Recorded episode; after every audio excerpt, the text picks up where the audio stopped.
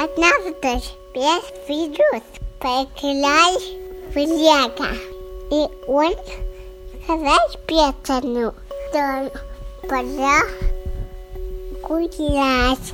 Вот такая